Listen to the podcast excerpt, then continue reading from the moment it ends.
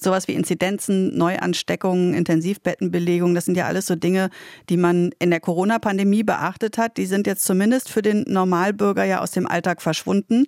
Die Menschen stecken sich mit Corona an, wissen das aber oft gar nicht. Und wenn, dann finden es viele auch gar nicht mehr so schlimm weil es eben eher mild verläuft. Es gibt aber nach wie vor Menschen, die sich mit Long-Covid-Symptomen auseinandersetzen müssen, die dauerhaft so erschöpft sind zum Beispiel, dass sie ihren Alltag kaum noch bewältigen können.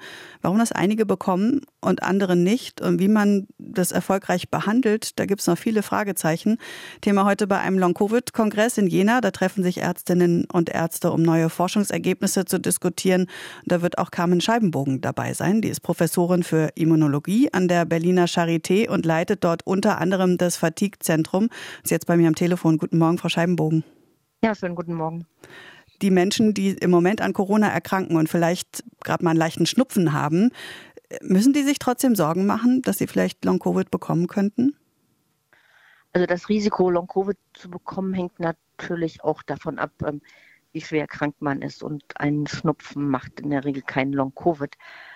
Ähm, es ist ja auch so, dass die Impfung vor Long-Covid schützt, aber wir ähm, äh, wissen auch, dass der Schutz ähm, ähm nicht ähm, ähm, das Risiko komplett mindert, sondern dass äh, wir auch nach einer Omikron-Infektion noch Menschen haben, die an Long-Covid erkranken. Und das sind auch Menschen, die teilweise dreifach geimpft sind. Wir haben also viele Patienten inzwischen, die äh, erst 2023 ähm, Covid hatten und dann auch anhaltend Symptome haben.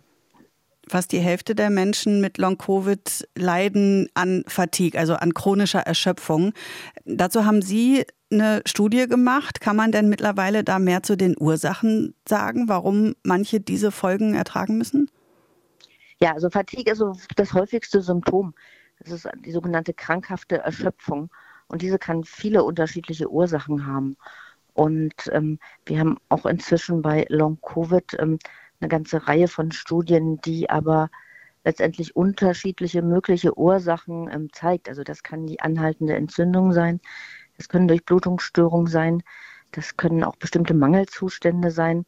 Aber viele Menschen leiden zum Beispiel auch an Schlafstörungen. Auch der Schlafmangel kann ähm, äh, das mit äh, begünstigen. Und wie sieht es mit Und, der Behandlung aus? Also wie groß ist die Chance auf Heilung für diese Menschen? Das hängt natürlich auch immer ein bisschen davon ab, ähm, was die Ursache ist. Also wir ähm, haben ähm, an der Charité seit Sommer 20 Beobachtungsstudien und wir sehen bei uns vor allem die Menschen, die schwerer erkrankt sind, die also nach sechs Monaten auch noch anhaltend krank sind, an schwerer Fatigue leiden, äh, an dem Krankheitsbild MECFS häufig leiden und da sehen wir leider, dass viele auch einen chronischen Verlauf nehmen, also auch nach zwei Jahren noch schwer krank sind. Und MCESS, was ist das? Das ist eine postinfektiöse Erkrankung mit diesem sperrigen Namen myalgische Enzephalomyelitis, chronisches Fatigue-Syndrom. Und ähm, wir ähm, haben unterschiedliche Behandlungsmöglichkeiten. Das kommt auch immer so ein bisschen darauf an, was wir so als Hauptursache für die Fatigue ähm, identifizieren. Zum Beispiel Schlafstörungen kann man gut behandeln. Viele haben auch Kreislaufstörungen, die kann man äh, behandeln. Wir sehen manchmal auch noch eine leichte Entzündung. Auch da haben wir inzwischen verschiedene äh, Behandlungsansätze. Also das ist wirklich, sagen wir mal, auch eine komplexe Erkrankung, wo man erstmal eine gute ähm, Diagnostik machen muss, um dann ähm, darauf auch eine passende Therapie anbieten zu können.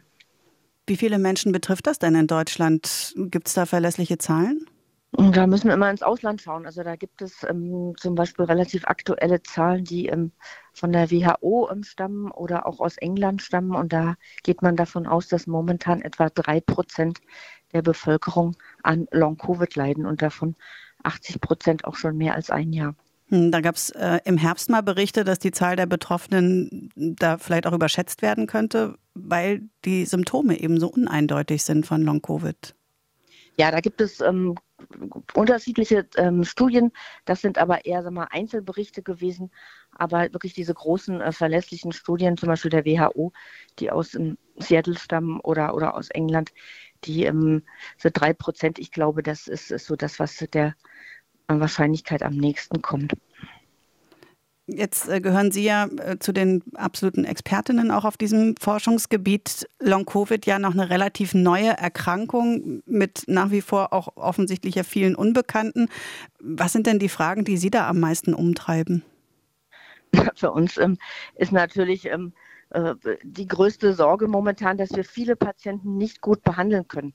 Das heißt, wir haben an der Charité ähm, verschiedene ähm, Therapiestudien gestartet, wo wir unterschiedliche Medikamente prüfen, um die Erkrankung auch gut behandeln und heilen zu können. Und das andere große Problem, was wir haben, ist die Versorgung der vielen Betroffenen. Viele Patienten haben eine unzureichende Versorgung und ähm, da engagieren wir uns und ähm, da gibt es ja inzwischen auch einige Initiativen vom BMG, um das auch finanziell zu unterstützen.